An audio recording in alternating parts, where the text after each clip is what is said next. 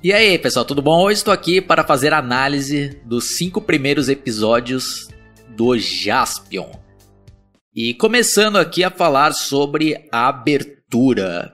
Quem foi criança no final da década de 80, início dos anos 90, que é da minha geração, com certeza essa música tema do Jaspion já está no nosso subconsciente. Não tem, né, como não trazer aquela, aquele sentimento de nostalgia ao escutar. Aquela Come on boy, sai que come on boy, Não vou saber cantar em japonês aqui, né? Mas só para ilustrar aqui né, a música. E o cantor original dessa música, que é o Ai Takano, infelizmente já faleceu mas ele fez um excelente trabalho, ele também cantou o encerramento e outras duas músicas que tocam durante a série. Mas eu vou fazer depois um especial só para analisar a trilha sonora e também comentar sobre as versões em português que foram lançadas aqui no Brasil. E na abertura tem cenas ali que foram feitas exclusivamente para abertura, como aquela que Henri está meio que mexendo lá nos negócios eletrônicos, explode e ela sai meio que flutuando ali pelo espaço e depois cai justamente no colo do Jaspon e meio que a, a frisa assim na né, imagem dela como se fosse uma foto, aí vai apresentando e pô, quem é criança lá, né? Ou mesmo hoje em dia, eu já tive um exemplo de de um sobrinho de um amigo que que esse meu amigo me contando lá, né, que ele apresentou o Jason para ele e ele ficou fissurado, né, em pleno anos 2000, e ele falou que quando ele assistiu os episódios, esse meu amigo ele ia adiantar a abertura e esse sobrinho dele falou: "Não, pô, deixa a abertura, a abertura que é legal, né?" Porque é mesmo, né? Aquelas cenas ali de ação, do Dylion se transformando, das naves do Jaspion. Bom, aí o primeiro episódio que se chama Jaspion em O Planeta de Edin nos apresenta o protagonista da série, que é obviamente o Jaspion, que está vestindo umas roupas que parecem dos tempos bíblicos. E ele começa a dar uns pulos lá dentro de uma caverna e ele encontra o seu mentor, o profeta Edin, e ele começa a ler um pedaço da Bíblia Galáctica e diz lá, né, quando o poderoso Satangos despertar a fúria dos monstros espaciais, é, arruinarão os planetas e em breve a constelação será exterminada. Aí para acabar com Satangos, aí ele para por aí porque a Bíblia só tem um pedaço e não dá para continuar lá nessa parte, né, dizendo como que teria que exterminar o Satangos. E o Jaspion lá não leva fé, né? Fala, ah, isso daí é bobagem, isso daí é uma lenda.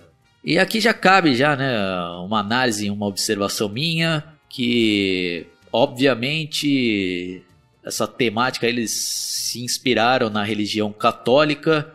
E lembrando que no Japão lá o que prevalece é o budismo. Então, para eles lá é uma história até meio que diferente. E tanto que recentemente, num fórum que eu faço parte lá de fãs de Tokusatsu, tinha um pessoal lá trocando ideia, falando que essa temática pode ter sido um dos motivos do, do povo brasileiro ter né, se identificado bastante com super-herói por tratar né, da religião católica, do bem contra o mal, do Satã, né, que, é, que é representado aqui na série pelo Satangos.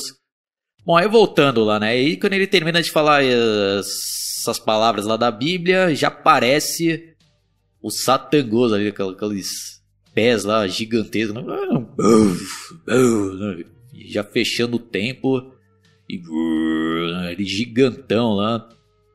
E coisa que eu só fui saber depois, né? Porque nessa ocasião eu nem era fã de Star Wars, nunca tinha assistido. E aí, anos depois que eu fui ver que realmente esse Satangos foi inspirado no Darth Vader, né? Mas eu digo que foi inspirada, não. Tem muitos que falam ah, é uma cópia do Vader. Não é uma cópia, né? Que Satangos aqui é um gigante, gigante, né? E bem mais amedrontador que o Darth Vader, na minha opinião, né? Bom, aí tem lá, né, um momento de tensão tal, aí a série já não embaça, já, né? O Edin fala, ah, já, sua missão é proteger, né, o a manter a paz no universo e destruir os satangos. Aí já na cena seguinte, somos apresentados a outra personagem importantíssima na série, que é a parceira do Jaspion, e o Jaspion está dormindo dentro da nave Dylan, que está já no espaço. E ela chega abrindo a boca do Jaspion, enfiando um... é, o pessoal já vai pensar besteira. Já começa enfiando tipo um comprimido lá e joga água na cara dele. Ele toma um susto lá, acorda. Oh, o que, você tá fazendo, sua imbecil, né? E ela fala: Ah, o alimento tem que dar na hora certa, assim está armazenado no meu cérebro eletrônico. E pra você ver como era bem escrito esse roteiro aí, porque só nessa cena já apresenta, né, para nós aí que estamos assistindo pela primeira vez a série, que se tratava de uma androide. Aí o Jasper ainda reforça isso, né, falando: Ah, o Edin deveria ter construído uma androide melhor do que esse lixo. Eu tô rindo assim, mas, pô, se fosse hoje em dia, né, uma série, o Jasper tratando ela assim, nossa, acho que já teria uma. Poderia até ocorrer um boicote, né? Do jeito que hoje né, o mundo está, entre aspas, politicamente correto, né? Mas nem vamos entrar aqui nessa discussão.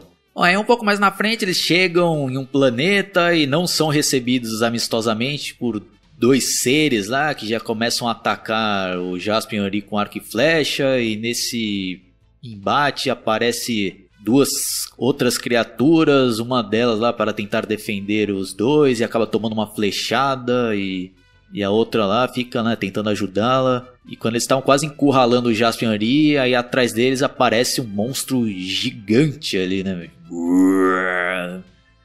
Aí tem aqueles momentos de, de humor, né? O Jaspion, ah, que vocês estão correndo, né? Venham, né? Aí quando ele olha para trás, tá um monstro lá, né? De de vários metros de altura e como não bastasse aparece outro monstro gigantesco voando. Aí o Jasper diz, ah, vamos fugir, tá. E eles fogem vão parar numa cidade. Aí eles entram numa espécie de um bar e aí dá pra ver claramente a influência de Star Wars mais uma vez. E aí o Jasper vai pedir lá uma bebida e pede uma igual lá de que é até uma cena engraçada, né? De, de uma criatura que estava bebendo, ele vai beber e acha uma porcaria e cospe. Aí já na sequência aparece aquela criatura que tinha salvado o Jaspion Yari anteriormente, amarrada, com os olhos vendados e uma maçã na cabeça e, e outra criatura começa a tentar acertar com arco e flecha, aí no primeiro tiro acerta a maçã, aí no segundo iria acertar a essa essa criatura e o Jaspion joga lá, né, o, a bebida e consegue desviar lá o arco e flecha. Aí o chefão lá, né, do, dos monstros lá, bom, tô dizendo monstro, mas eram os habitantes lá daquele planeta. Ah, quem ousou fazer isso? E o Jaspion não tá nem aí lá, tirando sarro, é, uh, paz, né? Aí já começa lá, mais pancadaria. Pô, e a gente quando era criança e vendo isso daí, era, era o que realmente interessava lá, né? As cenas de lutas bem coreografadas, tal, e eles salvam lá, né, essa criatura que só sabe ficar falando Mia, Mia, Mia. Tanto que depois, né, a gente fica sabendo, né, que... Fica sabendo não, né, o Jasper mesmo apelida ela como Mia. E já dando spoiler aqui já no final, já, né. Que ele, essa criatura acaba se tornando parceira, né, do Jasper e da Henri lá, que eles levam lá. Bom, também não vou ficar falando aqui tudo nos mínimos detalhes, mas é basicamente esse o primeiro episódio. Aí o segundo episódio, eles estão já na nave Dylion pelo espaço e eles avistam alguns seres humanos que eram astronautas já mortos lá flutuando pelo espaço.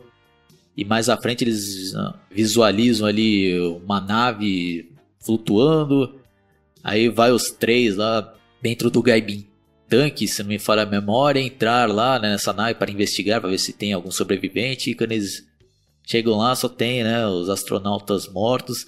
E um detalhe que faz a diferença e chega a ser engraçado também, né? Que o Jasper está com armadura e não precisa de nada ali, né? Por causa da, da gravidade, ali como é o Android não precisa, mas aí a, a Mia está com uma máscara ali, né? Para poder respirarem, pô. Chega a ser engraçado, né? E é muito bem feita essa cena lá que eles estão dentro dessa nave, né? Eles conseguem emular ali a gravidade muito bem, o Jasper ali é, fazendo a vistoria e tal. Aí eles acabam entrando lá de volta, né?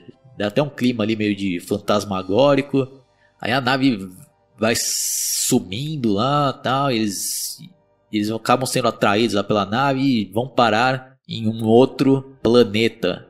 Aí nesse planeta é um frio do caramba, né? Que eles têm até que tá com aqueles casacos de pele e tal. E tem alguns confrontos lá também com algumas criaturas. E eles vão parar lá em uma parte do planeta e avistam um senhor tocando piano, né? Uma música meio clássica ali e, algumas criaturas iguais às que atacaram o Jaspion ali anteriormente por perto ali meio que né, se acalmando por causa da música que ele está tocando ali no piano. Aí esse senhor fala pro Jasper, ah, eu não sou seu inimigo. Aí o Jasper pergunta, ah, o senhor é morador daqui? Ah, eu era, né? até sermos invadidos e destruíram tudo. Eu já ah, mas quem fez isso? Ah, devem ser criaturas mandadas pelo Satangos. E o Jasper, ah, você conhece Satangos? Não. Bom, aí encurtando a história, né? Infelizmente, esse senhor aí também vai para outra dimensão, né? Morto.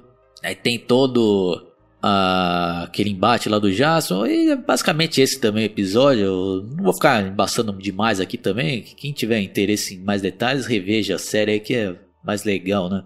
E tem, né, aquele de praxe, né, o Jasper lá, como sempre, chamando o Dylion. Outra coisa que tenho que falar aqui, que ainda não falei, né, do, do Dylion e da nave Dylion.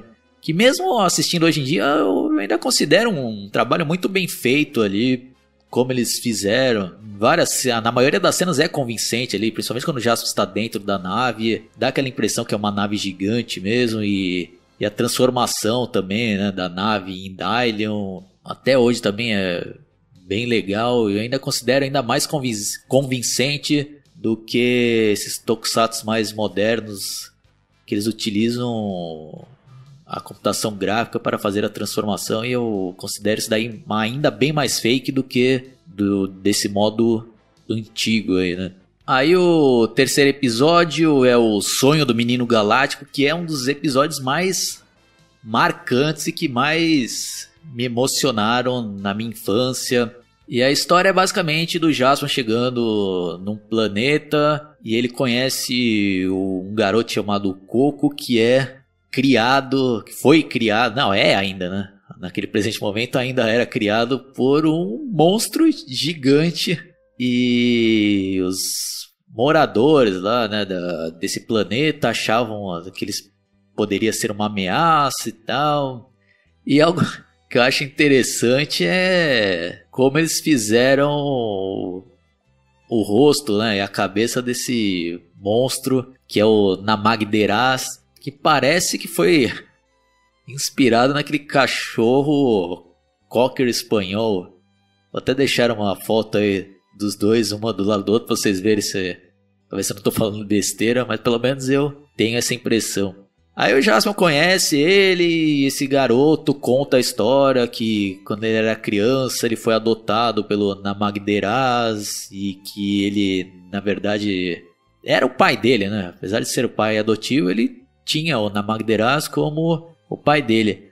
Aí já tem, né, a filha da putagem do Satangos que vai novamente nesse, invadir esse planeta e transforma esse, Nama, esse Namagderaz, que era uma criatura pacífica, em um monstro ali demoníaco, né? Cresce ali um, um chifre, parece de unicórnio nele e e a boca do, do bicho lá com uns dentes horrorosos, lá, parecendo de demônio, e começa a destruir lá várias partes da cidade. Aí os habitantes lá, né, desse planeta querem eliminar o Namagderaz e o menino lá, né? Ah, coitado, não faça isso, ele é meu pai. E o Jasper fica, né, com pena e vai tentar ajudá-lo.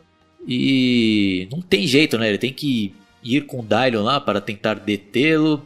E, bom, também não vou ficar entrando em muitos detalhes, né? Para não, não estragar aí para quem ainda não assistiu ou para quem assistiu há muito tempo. Bom, vocês enfim, né? Já sabe, já. Vamos agora ao quarto episódio, que é A Fúria do Pântano. E o episódio começa fazendo uma recapitulação dos episódios anteriores. Aí já mostra o, o conversando com o Edin via uma espécie de hangout da época.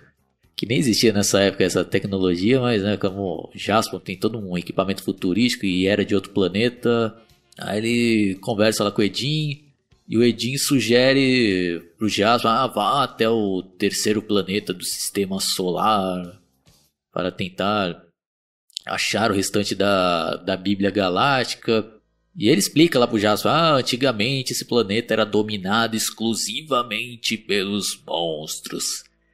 E acho que outra ideia aí, né, que eles tiveram, que é aquele velho ditado, né, às vezes não tem um, um, um puto orçamento, mas as ideias podem compensar, né, como é o caso dessa série do Jasper, né, que com certeza não tinham como ficar fazendo flashbacks ou, ou ilustrações melhores, eles utilizaram ilustrações de desenhos, né? Então tem umas partes de dinossauro lá, uns desenhos de uns dinossauros que eu vou deixar aí também para ilustrar, pra vocês relembrarem. E é uma boa tática, né? Não precisa refilmar né, os dinossauros, tá? E, e esse recurso é utilizado durante toda a série ali. E nesse episódio também somos apresentados a outro personagem importantíssimo da série que é o Magaren, o filho do Satangos. E o Magar é galã, cara. O cara chega lá. Uma cena espetacular desse episódio, ele chegando lá numa boate. E ele fala: Jaspion chegou. Aí os outros caras que estão lá, né, mulher, tá, to todos que estavam lá acabam se transformando em monstros. E o Magaren tira o óculos e se transforma ali, né? No Magaren com a armadura preta ali. Que vai ter embates memoráveis durante a série dele com o Jasper. E aquela frase também clássica da série, né? Acabarei com ele com as minhas próprias mãos. E nesse episódio temos também o primeiro embate do Jasper com o Magaren, que é muito legal, aquelas sequências de perseguição do Jaspion dirigindo é, Alan Mott Space, o Magari com a nave, tem todas aquelas piruetas lá e o Magari vai chapuleta no muro. E o engraçado é que durante a série eles utilizam diversas vezes esse mesmo take aí da perseguição.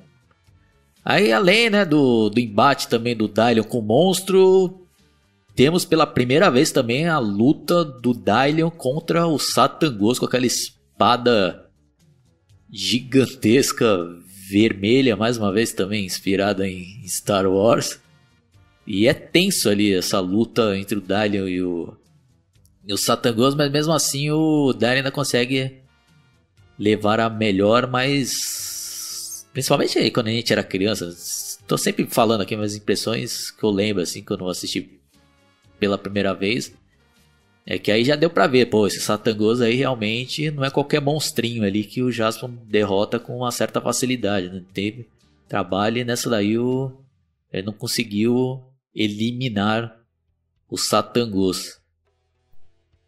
Bom, vamos agora para o quinto episódio, que é o Enigma da Flauta, e mais uma vez começa fazendo uma breve recapitulação. Eu vou aproveitar aqui que algo já ia me esquecer também de falar, que acabei me lembrando vendo essa recapitulação desse quinto episódio, que fala que o Jasper era uma criança, estava viajando numa nave e a nave caiu no planeta Dedin e ele foi o único sobrevivente e ele acabou sendo né, adotado pelo Edin e tal. E bom, aí o resto da, da série aí eu já meio que comentei até então. E esse episódio aqui também é, mexe bastante com o emocional e traz várias reflexões e ensinamentos né, interessantes e, e lida né, com o bullying na época não tinha essa denominação, mas sempre existiu isso daí, né? De, de crianças ficarem perseguindo, às vezes, um, uma criança. E nesse episódio somos apresentados a uma menina que sofre bullying na escola. e o pai dela já faleceu. E esses amiguinhos ficam perturbando ela, tal. Aí o o Magaren aparece lá com uma atuação memorável do ator Junichi Aruta. Desculpem se eu estiver pronunciando o nome dele errado. E ele chega lá, né, dando uma de bonzinho, ah, tal, né? né não ligue para ex, tal. Aí, ah, e começa a contar lá a história, ah, seu pai morreu, mas ele se transformou, né? As pessoas se transformam quando ou em outra coisa, alguns se transformam em, em pasta, não lembro exatamente o que ele fala, ah, mas resumindo, ele fala: ah, seu pai se transformou num monstro. E dá uma flauta pra menina, ah, toda vez que você precisar de ajuda e tal, tal você toca essa flauta que ele irá aparecer para te salvar. Aí tem um momento lá da série que os moleques lá pegam pesado ali com ela nas provocações, no bullying lá, e ela toca flauta. Ah, putz, tem até que narrar com mais detalhes essa cena, porque é foda. Os moleques enchem tanto o saco dela lá que ela quase é atropelada na rua. E o cara do caminhão ainda fala: Ah, o que você tá fazendo? Você tá dormindo? Putz, aí. E, o, e a molecada tudo rindo. Ah, putz, aí ela toca a flauta. Aí aparece o monstro e, puta, causa o diabo lá, né? Destrói caminhão, destrói tudo lá. É basicamente esse também episódio, né? Então, acho que eu vou. Bom, é só a moral da história lá, né? É que o Satangos e o Magari são realmente demônios ali, né? Eles não têm escrúpulos nenhum, usando até a inocência das crianças para arquitetar e conseguir seus objetivos. Então é basicamente isso daí, pessoal. Espero que vocês tenham gostado dessa recapitulação, dessa breve análise desses cinco primeiros episódios. Conforme for, eu vou fazendo dos episódios seguintes. Então é isso daí. Se você tiver alguma observação aí desses cinco primeiros episódios que eu não fiz e quiser deixar aí nos comentários, será bem-vindo. Quem caiu por acaso, se inscreva no meu canal, dá um like, cliquem no sininho para receber todas as notificações e até a próxima. Falou!